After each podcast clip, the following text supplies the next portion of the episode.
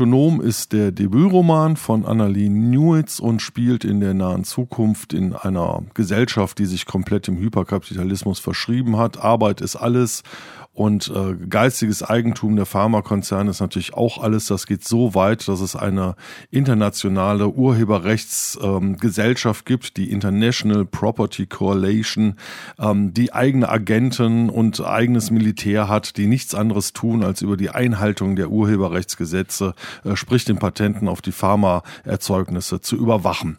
Und ähm, da stoßen wir auf Jack. Sie ist eine Patentpiratin, die die äh, Medikamente, die die Pharmakonzerne so raushauen, ähm, kopiert und äh, kostengünstig an die Menschen äh, weitergibt, die sie halt sich nicht leisten können. Also im Prinzip das extrapoliert, was wir heute schon so ungefähr absehen können. Ähm, jetzt passiert aber Folgendes. Es gibt eine neue Droge. Und zwar Security. Das ist der feuchte Traum jedes Arbeitsgebers, denn wenn die Menschen Security nehmen, dann haben die so richtig Lust zu arbeiten und ähm, Jack äh, natürlich als Patentpiratin kann sie gar nicht anders, als auch diese Droge zu kopieren und unter die, die Leute zu bringen. Nur dann passiert das äh, Undenkbare, denn ähm, diese Droge hat einen Fehler, denn die Leute haben so große Lust zu arbeiten, dass sie sich äh, sprichwörtlich und tatsächlich im wahrsten Sinne des Wortes tot arbeiten. Sie hören überhaupt nicht mehr auf. Also es gibt Menschen, die fangen an, äh, ihre Wohnung zu streichen, äh, nehmen diese Droge und hören gar nicht mehr auf mit dem Malen. Sie malen alles an, die ganze, die ganze Wohnung, das ganze Haus, alles wird angemalt, bis man vor Erschöpfung tot zusammenbricht.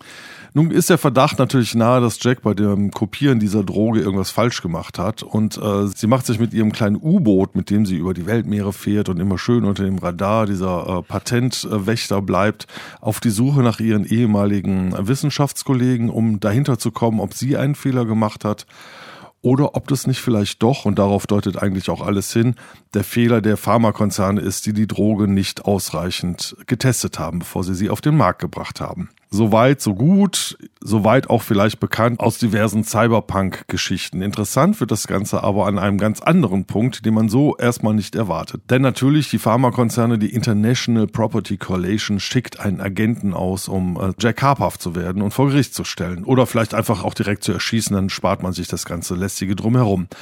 Und dieser Agent, der da ausgeschickt wird mit dem Namen Elias, bekommt einen Roboter zur Seite gestellt. Und zwar einen richtig geilen, vor Kraft strotzenden, mit allen möglichen Waffen ausgestatteten Kampfroboter namens Paladin.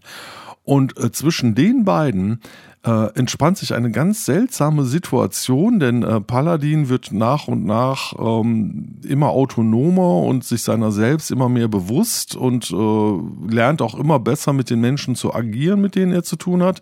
Und Elias ist auch so ein ganz seltsamer, verschlossener, Typ, der unter seltsamen Anwandlungen leidet, sage ich jetzt mal so, oder vielleicht leidet er auch gar nicht, vielleicht äh, lernt er auch damit allmählich klarzukommen.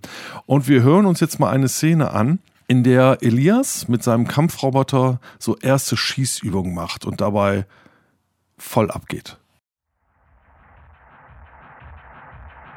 Paladin hatte jede Menge Munition, die er verballern konnte, und er ließ sich Zeit mit dem Dach. Verbrauchte Patronenhülsen rieselten zu Boden, und mit jeder Salve zerstörte Paladin einen weiteren Teil der Tragekonstruktion. Während das Dach intakt blieb, zielte er auf den Hartschaum und die Balken, auf denen es ruhte. Jeder Treffer zerschlug ein paar weitere Zentimeter, und als das Dach zu kippen und abzusacken begann, nahm Paladin ein Gefühl der Befriedigung wahr. Während er sich vorbeugte, um ein Magazin aufzuheben und nachzuladen, verlagerte Elias sein Gewicht und hielt plötzlich etwas Abstand zu seinem Rücken. Die Haltung des Mannes strahlte Unbehagen aus.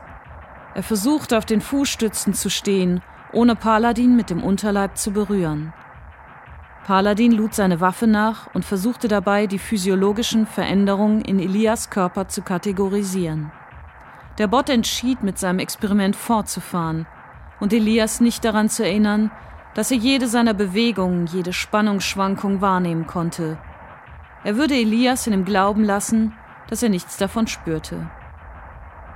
Elias Herz schlug schnell, er transpirierte und sein Geschlechtsorgan, von dessen Funktionen Paladin nur während seiner Militärausbildung in Anatomie erfahren hatte, war mit Blut gefüllt und vergrößert. Diese Veränderung nahm er durch seine Sensoren für Wärme, Druck und Bewegungen wahr. Die physiologischen Muster ähnelten einem Erröten und verrieten eine ähnliche Aufregung.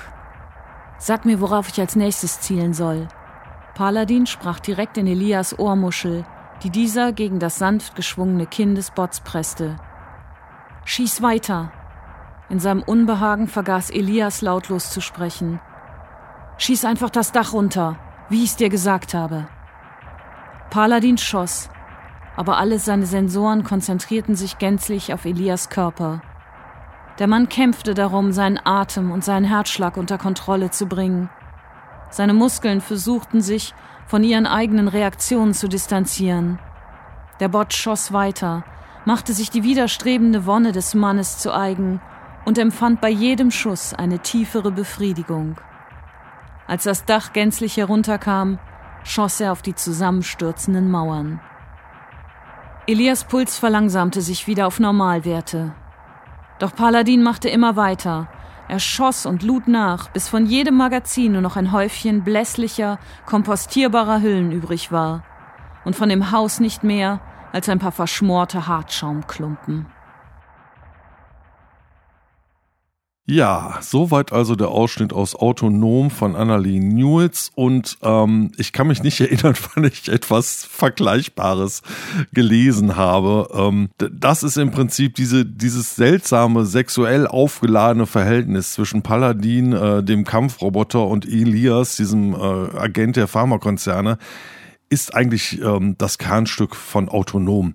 Die Geschichte um Jack und die Patentpiraten und äh, wie man jetzt versucht, den bösen Pharmakonzernen ähm, nachzuweisen, dass äh, diese Droge von Anfang an schon äh, falsch designt war, das ist soweit alles irgendwie bekannt, das ist gut geschrieben, das ist auch leidlich spannend, aber originell wird das Ganze eigentlich in dieser Beziehung zwischen Elias und Paladin, die aus anfänglichem Befremden sich zu irgendwie so etwas wie tatsächlich Liebe, muss man eigentlich sagen, äh, entwickelt.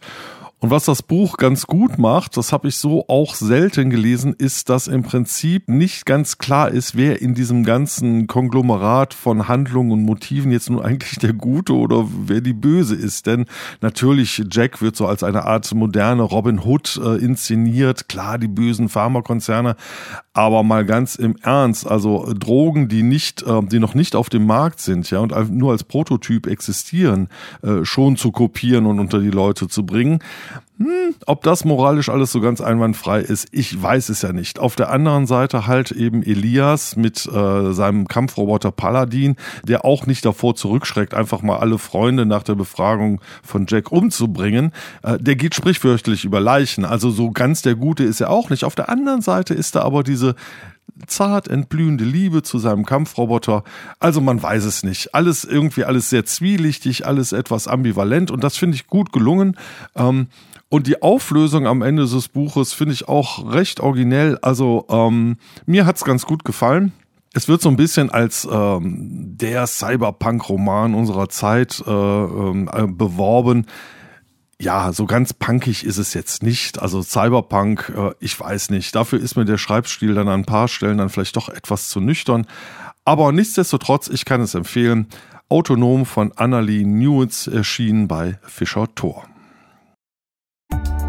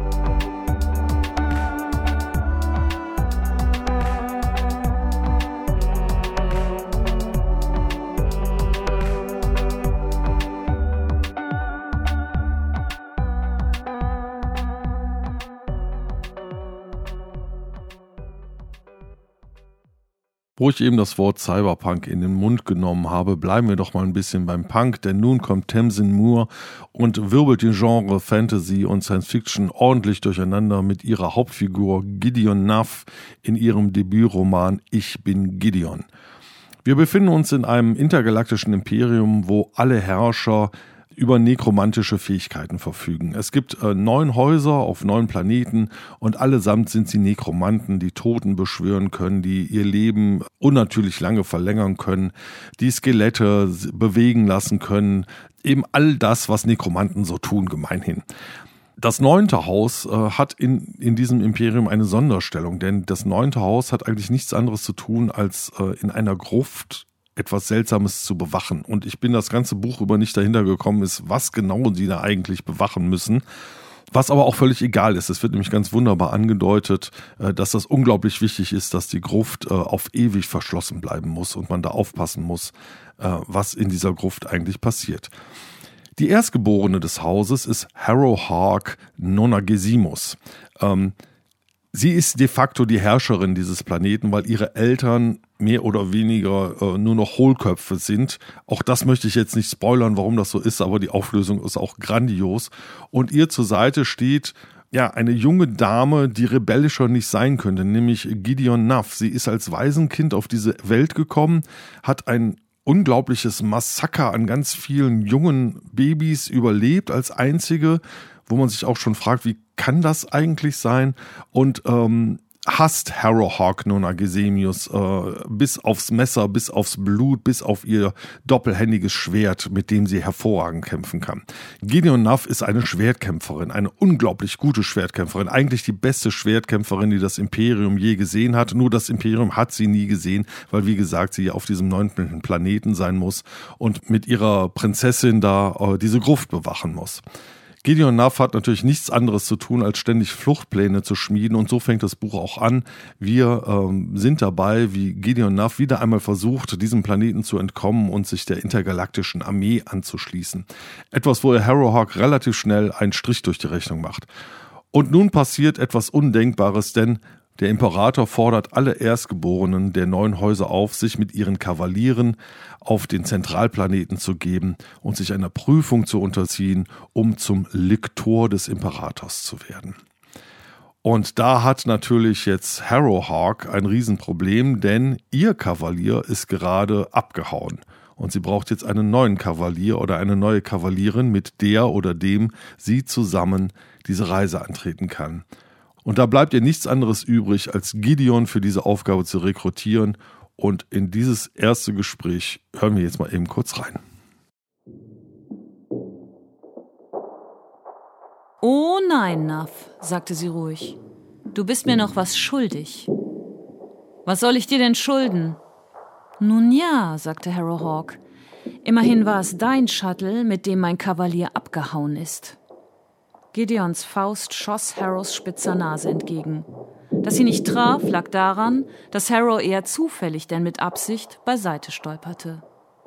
Dann umrundete sie den Pfeiler, klopfte sich den Staub vom Gewand und kniff die Augen leicht zusammen. Wenn du damit wieder anfangen willst, sagte sie, dann nimm lieber das hier.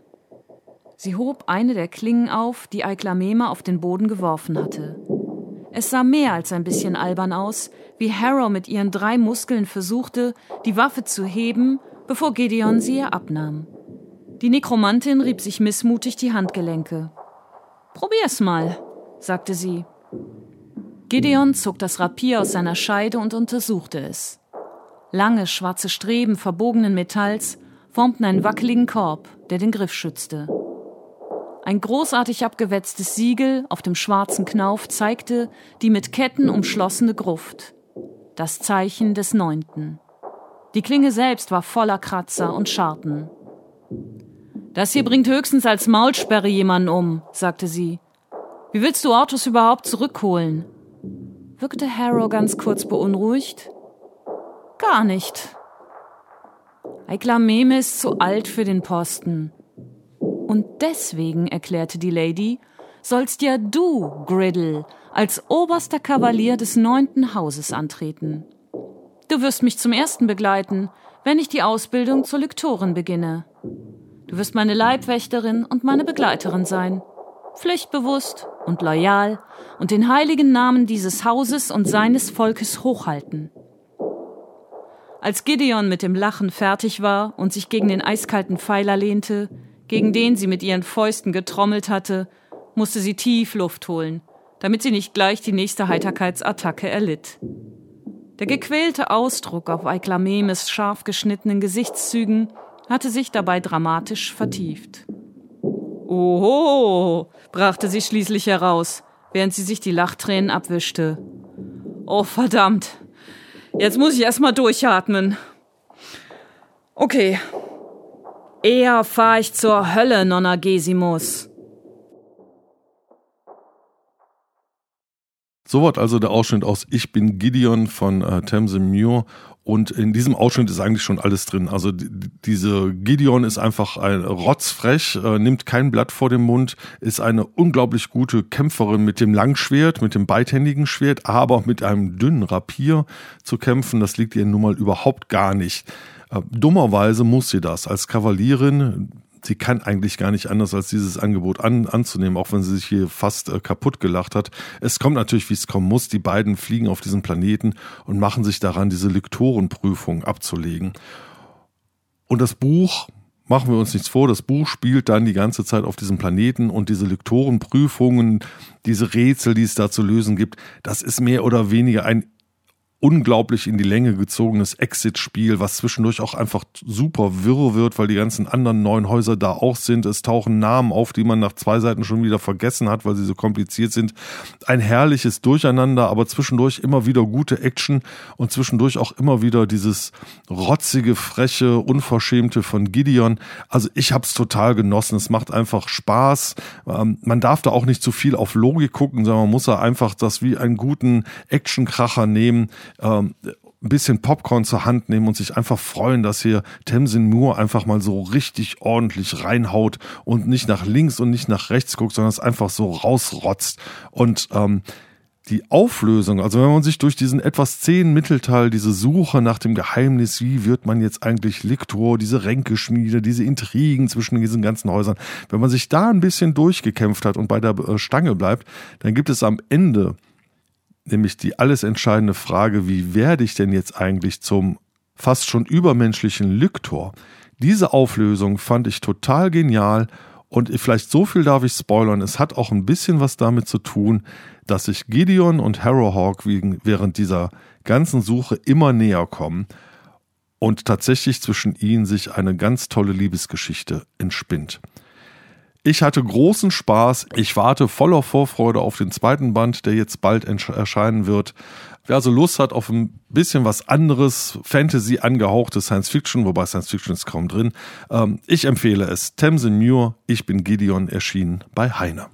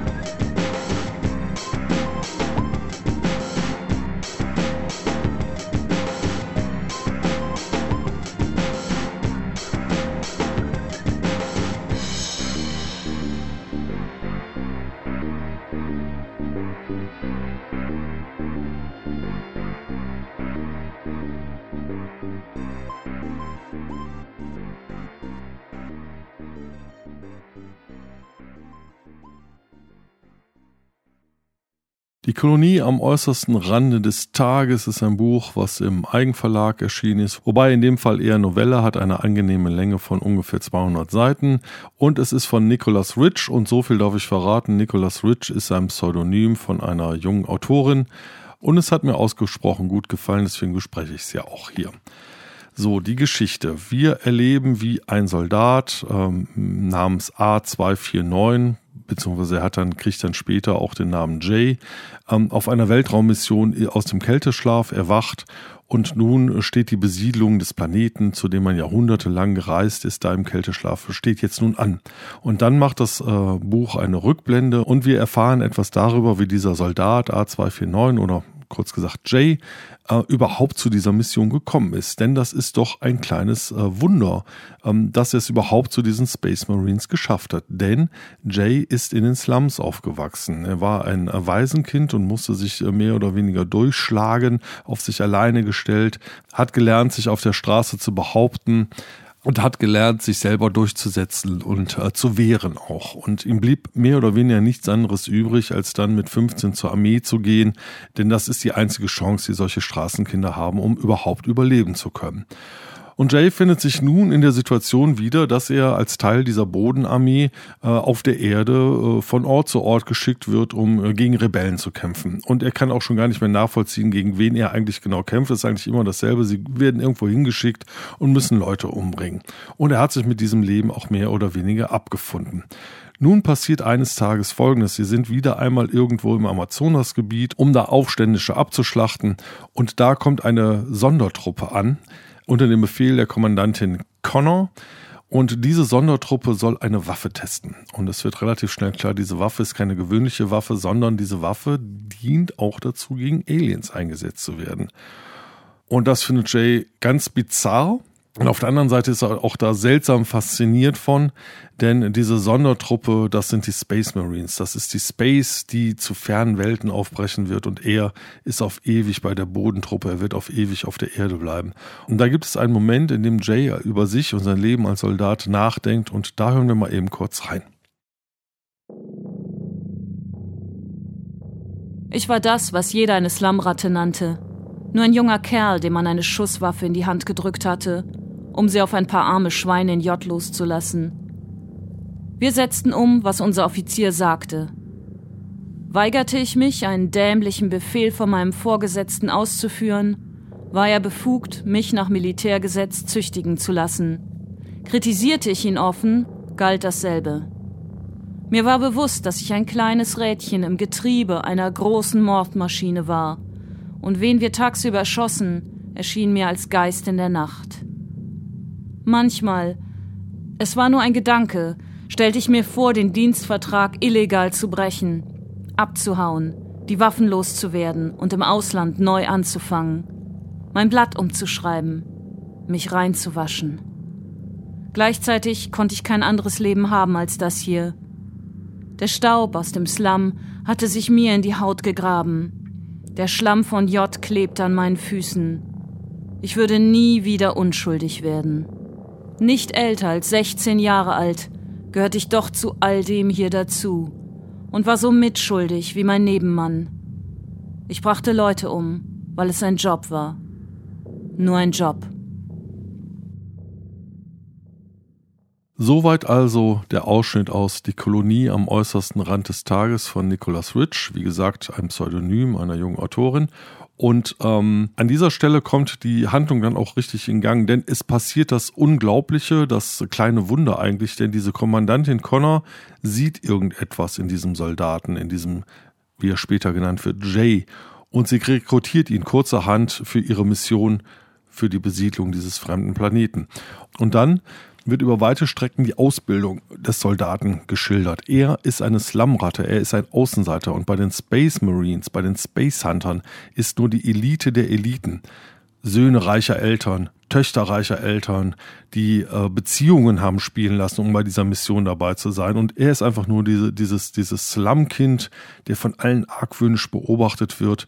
Und man fragt sich die ganze Zeit, was sieht diese Kommandantin Connor, was sieht die in ihm? Wieso hat die den, die den mitgenommen? Und über weite Strecken funktioniert das Buch so ein bisschen wie Enders Game von äh, Orson Scott Card, denn wir erleben, wie dieser Außenseiter versucht, in dieser seltsamen Welt dieser Eliten klarzukommen.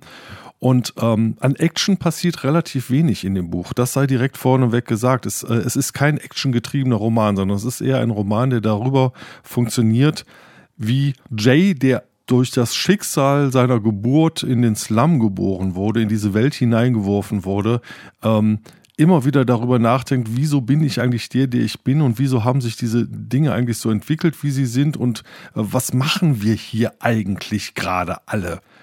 Und diese Fragen tauchen immer wieder auf und sie ergeben sich auch im Gespräch mit einer künstlichen Intelligenz, die dort mit an Bord ist. Ähm, in dem Fall werden diese künstlichen KIs, werden Vegas genannt. Und äh, Jay freundet sich so eine Art mit dieser Vega an und ähm, da entspannt sich auch eine ganz seltsame Beziehung und die Beziehung zu dieser Kommandantin Connor, die wird auch immer bizarrer und seltsamer. Und ganz am Ende kommen sie auf diesem Planeten an und nun gilt es endlich das, wofür sie jahrelang trainiert haben, endlich umzusetzen. Es geht runter auf den Planeten, wir werden der Gefahr trotzen, wir werden diesen Planeten sichern, wir werden ihn zur Besiedlung bereit machen. Ja, nur auf dem Planeten, da ist quasi nichts. Da ist, ähm, gibt so ein paar Tiere und so, aber die sind mehr oder weniger harmlos. Also da gibt's nichts, wo man kämpfen müsste. Und das ist natürlich der Moral dieser ganzen Soldaten auch nicht gerade förderlich, denn sie sind ja ausgebildet, um zu kämpfen, um vielleicht sogar zu erobern. Aber da gibt's nichts zu erobern, da gibt's auch nichts zu kämpfen. Und ähm, da endet das Ganze dann wirklich so ein bisschen im Nichts, im Nirvana. Nur Jake scheint damit einigermaßen klarzukommen, weil er ja sowieso schon sich als komplett Spielball des Schicksals empfindet. Und ganz am Ende gibt es noch eine ganz wunderbare Wendung, die ich jetzt aber hier nicht spoilern will, ähm, die mir ausgesprochen gut gefallen hat. Also, ich kann die Kolonie am äußersten Rand des Tages nur empfehlen und ich würde mich sehr freuen, wenn ihr diesem, dieser Novelle eine, eine Chance geben würdet. Wie gesagt, es geht hier nicht um die typische Science-Fiction-Action im Weltall, sondern es geht darum, wie ein Straßenkind sich selbst als Schicksal gebeutelt und dahingeworfen begreift und versucht irgendwie sich auf alles einen Reim zu machen, obwohl man sich am Ende des Tages auf sein Leben eh keinen Reim machen kann. Und das kann man ja auch ruhig einfach mal so stehen lassen. Also wie gesagt, die Kolonie am äußersten Rand des Tages von Nicholas Rich.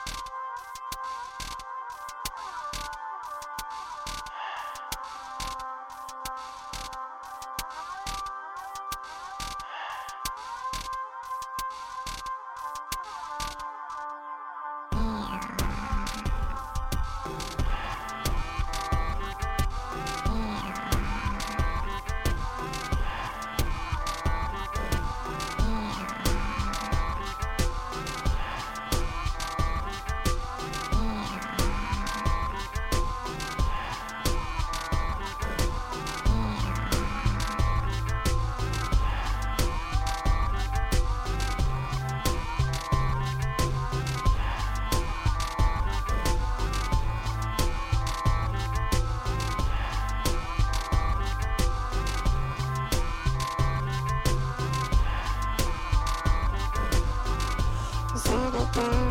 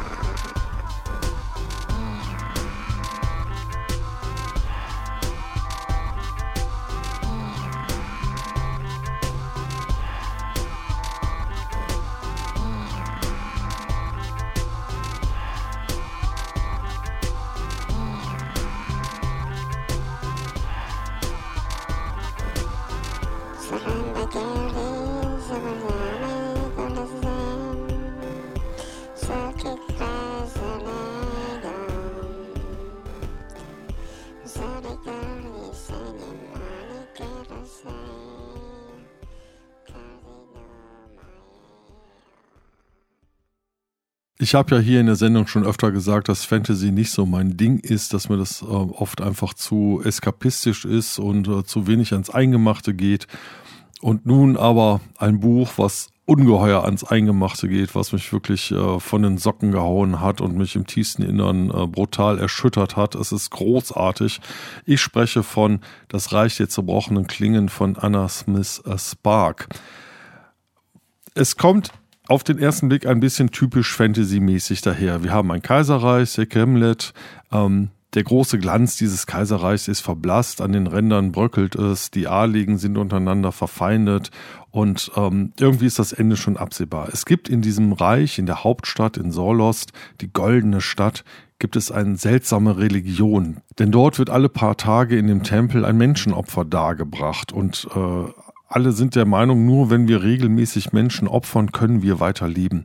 Und es gibt in Sorlos auch die Tradition, dass, dass Menschen, die so gar nichts mehr zu verlieren haben, sich in weiße Gewänder kleiden und nachts zu dem Platz der Messer gehen und dort gegen jemand anderes, der in genau der gleichen Situation ist, mit Messern zu kämpfen, bis dann einer stirbt. Und die Menschen dort in Sorlos sagen auch immer wieder, wir leben, wir sterben, dafür sind wir dankbar. Also eine unglaublich morbide Grundstimmung schon allein in diesem Reich und in dieser Religion.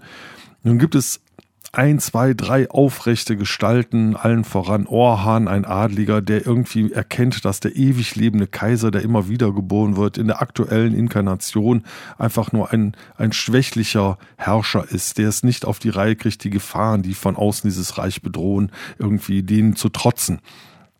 Also der Kaiser muss weg, er muss neu geboren werden und Orhan wird es dann mit den Seinen auch irgendwie wahrscheinlich richten. Was tut er? Er heuert eine Söldnertruppe von außerhalb an, von Irlast und so beginnt dann auch das Buch. Wir begleiten diese Söldnertruppe, wie sie langsam durch die Wüste auf Sorlost hinzieht. Und in dieser Söldnertruppe gibt es eine Unter Unterabteilung, die wird geleitet von Tobias, einem altgedienten Söldner, der schon alles erlebt hat, der auch immer darauf geachtet hat, dass wenn er so einen Auftrag hat, immer so als erster dann auch vom Platz des Geschehens ähm, wegkommt. Also das, was man gemeinhin einen Überlebenskünstler nennt. Er kämpft gerne, äh, kämpfen ist sein Metier, er weiß aber auch, wann es sich nicht lohnt zu kämpfen und wann man einfach am besten wieder äh, geht und dem Kampf aus dem Wege geht. Unter seinen Fittichen gibt es einen jungen Mann namens Marit. Marit hat sich unter seltsamen Umständen dieser Truppe angeschlossen und es wird relativ schnell klar, er birgt ein Geheimnis in sich. Mit diesem Marit stimmt etwas nicht. Er ist ein unglaublich düsterer Typ. Seine Augen sind vom Drogenkonsum gezeichnet. Es gibt dort diese Droge Harter, die dazu führt, dass einem ständig die Augen jucken. Und es ist völlig klar, dieser Typ ist so kaputt, wie ein Mensch nur kaputt sein kann. Aber er hat auch eine seltsame Dunkelheit in sich, einen, einen seltsamen Drang, der ihn zu einem guten Kämpfer macht. Diese Truppe schlägt dann in Sorlost auf und versucht, den äh, Kaiser zu töten. Alles geht schief, alles geht drunter und drüber. Fast schaffen sie es, den Kaiser zu töten. Und Orhan, dieser Adlige, der eigentlich möchte, dass dieser Kaiser getötet wird, sieht sich plötzlich in der Situation, dass er ihn verteidigt. Das macht ihn zum Retter von Sorlos und er steigt in der Hierarchie auf. Diese Söldnertruppe wird fast komplett ausgemerzt. Nur Marit und Tobias und einige wenige können fliehen und seltsamerweise auf der Flucht ähm, stößt diese Hohepriesterin aus diesem Tempel, die da alle paar Tage Menschenopfer darbringen muss, diese Thalia, dargestellt als eine Art Lichtgestalt, die stößt zu ihnen. Und dann kommt es zum Clash zwischen Thalia, diese Priesterin, fast gottgleiche Lichtgestalt, die auf Marit trifft, der einfach nur das abgrundtief Böse in sich trägt und es aber selber noch nicht weiß. Und zwischen diesen beiden entspannt sich dann eine Amour fou, eine unglaubliche Liebesgeschichte, ähm, geprägt von Zweifeln, von äh, ständigen Misstrauen, aber auch einer unglaublichen, äh, scheinbar für die Ewigkeit bestimmten Liebe.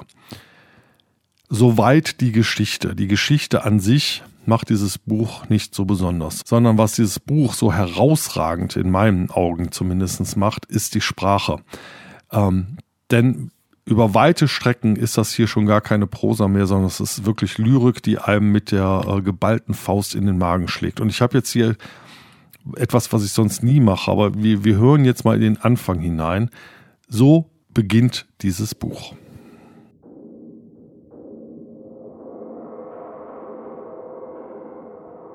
Messer. Überall Messer. Prasseln herab wie Regentropfen. Um die Sache zu Ende zu bringen, ringen Männer im Schlamm, hacken aufeinander ein, zu erschöpft, um überhaupt noch an etwas anderes denken zu können. Einfach sterben und es endlich hinter sich haben. Die Hälfte kämpft mit aus dem Leib hängenden Gedärmen, nach Kot stinkend und rosa, rote und weiße Flüssigkeiten absondernd. Halbtote Männer liegen im Dreck, schreiend. Viele schreien. Man weiß nicht mehr, wer wer ist. Schlamm, Blut und Schatten, das ist alles. Töte sie, töte sie alle, töte weiter, bis wir alle tot sind. Das Messer sticht und dreht sich, und der Mann, gegen den er kämpft, fällt zur Seite, während er erleichtert seufzend den letzten Atemzug ausstößt. Ein weiterer ist hinter ihm. Bei den Göttern, seine Arme tun weh. Er hat Kopfschmerzen, Blut in den Augen. Wieder dreht er das Messer und stößt mit einem abgebrochenen Schwert zu. Und auch dieser Mann stirbt. Feuer explodiert irgendwo zu seiner Linken. Weiß wie Maden, lautlos wie Maden. Dann Schreie, als Männer verbrennen. Er schwingt den Schwertrest und erwischt seinen Gegner am Bein. Nicht fest, aber fest genug, um den Mann ins Straucheln zu bringen und schon hockt er mit dem Messer auf ihm. So viel Blut, und der Mann liegt am Boden und ist tot, zuckt noch immer wie ein Fisch, aber man sieht in seinen Augen, dass er am Ende ist. Nur seine Beine haben es noch nicht mitbekommen. Die Sonne geht unter und wirft lange Schatten. Oh, wunderschöner Abend. Sterne gehen an einem Himmel in der Farbe schwerender Wunden auf. Der Drachenschlund, die weiße Dame, der Hund. Ein guter Stern, der Hund. Er bringt Seuchen und Fieber und entfachtes Verlangen. Sein Erscheinen weist auf den nahenden Sommer hin. Dann wären die Kämpfe im verdammten Regen vielleicht vorbei. Feuchtes Leder stinkt. Schlamm stinkt. Kot stinkt, wenn der Latrinengraben überquillt. Eine weitere Explosion weißen Feuers. Er verabscheut es umso mehr, weil es lautlos ist. Unnatürlich. Nervtötend. Erneute Schreie. So laut, dass einem danach tagelang die Ohren klingeln. Der Himmel weint und heult und man weiß nicht genau, woher die Schreie eigentlich kommen. Von einem selbst, dem Feind oder etwas anderem. Soweit also der Ausschnitt aus Das Reich der zerbrochenen Klingen von Anna Smith Spark. Und in diesem Ausschnitt ist eigentlich schon alles gesagt, denn ähm, es geht hier um diese Sprachgewalt, die Anna Smith Spark entfesselt und die von Kerstin Fricke einfach nur absolut genial übersetzt wurde. Ich bin kein Übersetzer, ich kenne mich nicht aus, aber für mich war es ein totaler Genuss, das hier auf Deutsch zu lesen. Und das habe ich selten, dass mich etwas allein von der Sprachgewalt so umhaut. Ähm, wer das mag, wer mit dieser morbiden, überaus düsteren, hoffnungslosen Lyrik, anders kann ich es jetzt gerade nicht nennen, er klarkommt, wer das mag, für den ist das Buch eine Offenbarung. Für alle anderen, die einfach ein Buch nur wegen der Geschichte lesen, lasst es sein. Ihr werdet das Buch nicht verstehen. Es geht nicht um die Geschichte. Es geht einfach darum, dass alles komplett sinnlos ist, dass es keinen Sinn gibt. Die Hauptfigur ist ein psychopathischer, dämonischer, gebrochener Mann, der alles um sich herum in den, in den Abgrund stürzt und der auf, auf diese Priesterin trifft und äh, zwischen diesen beiden entspannt sich etwas vollkommen seltsam Absurdes. Es geht ums Kämpfen, es geht ums Töten, es geht um das Überschreiten von Grenzen. Also Triggerwarnung, Triggerwarnung, Triggerwarnung. Wer zart beseitet ist, sollte dieses Buch auch nicht lesen. Wobei ich auch schon Schlimmeres gelesen habe, allein von der Handlung her. Aber es geht ans Eingemachte. Ich kann nicht verhehlen, dass die aktuelle Corona-Situation natürlich dazu beiträgt, dass mir dieses Buch so gut gefällt, weil äh, dieser Nihilismus, dieses Menschenverachtende, dieses Morbide, äh, holt mich gerade auch in so einer etwas düsteren Stimmung, die ich mit mir rumtrage, ab. Und äh, das äh, so gesehen hatte dieses Buch eine kathartische Wirkung auf mich.